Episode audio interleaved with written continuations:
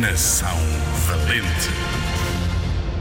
Inês de Castro nasceu no reino da Galiza, em Espanha, no início do século XIV. Era a aia da rainha e a proximidade da corte fez com que se apaixonasse pelo rei Dom Pedro I.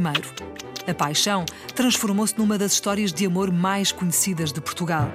Quando a rainha Dona Constança morreu, Inês de Castro foi viver com o rei.